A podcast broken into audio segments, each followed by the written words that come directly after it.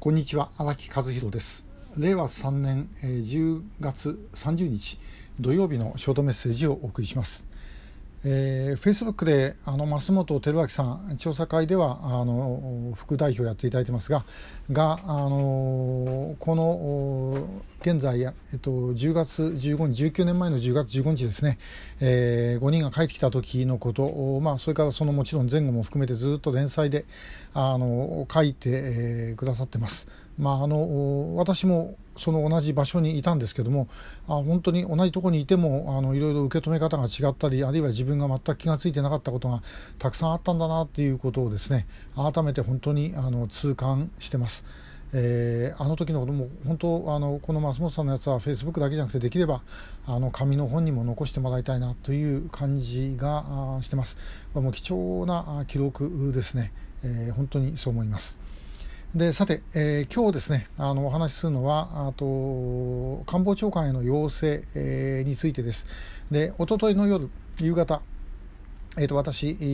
内閣府の拉致問題対策本部に伺いまして、えー、官房長官宛ての要請文書をお届けしてまいりました。で、えー、ちょっとその内容をご説明をしたいと思います。まあ、すでにあのメールのニュースなどで、えー、流して、え、おりますけども、こういうことです。えー、平素の拉致被害者救出のためのご尽力に心より敬意を表します。えー、さて、総選挙の最終盤に誠に恐縮ではありますが、えー、今次選挙でも拉致問題はほとんど争点になりませんでした。え、被害者及び家族の年齢を考えれば、時間の経過は停滞ではなく、悪化です、えー、一刻も早い進展のため以下の各項目についてお願いする次第です、えー、何卒ご理解賜りますようお願い申し上げます、えー、ということでですね、えー、まず1項目目からあるんですがまず1項目目。え、総理と特定失踪者家族との面会は歴代総理に要請し、まだ未だ実現していません、え、認定の有無にかかわらずと言っている政府の姿勢が全く矛盾していることの象徴です。え、岸田総理は果実自民党総裁に選出された時の挨拶の中で、岸田文雄の特技は人の話をしっかり聞くということであります。と言ってございます。ぜひその特技を発揮していただき、特定失踪者家族の話をしっかり聞いていただきたくお願い申し上げます。えー、2つ目。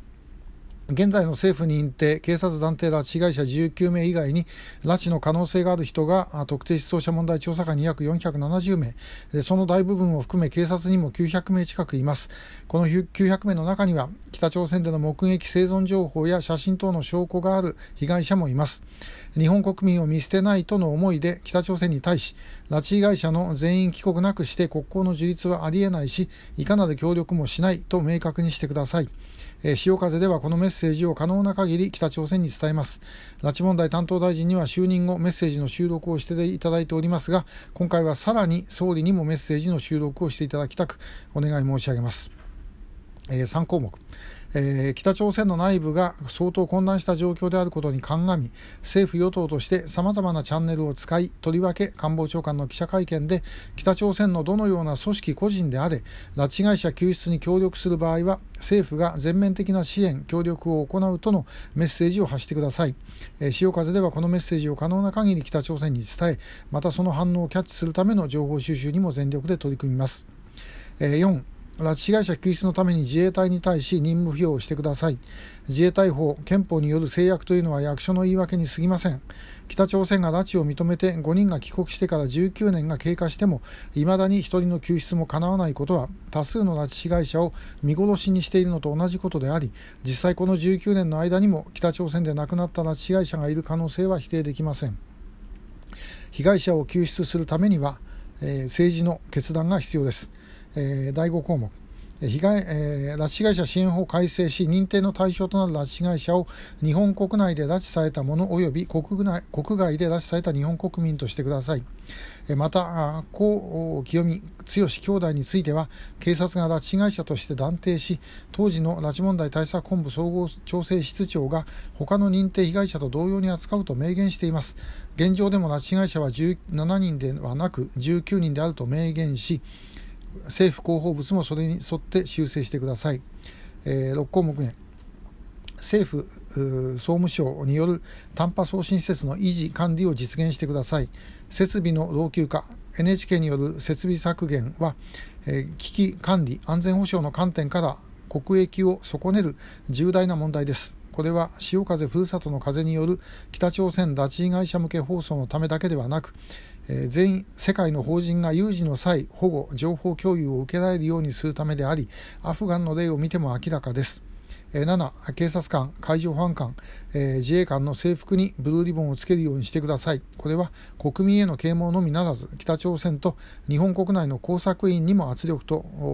なると考える次第です。えー、以上と,、え、ということで、これだけの項目を出してあります。まあ、ともかく、えー、あの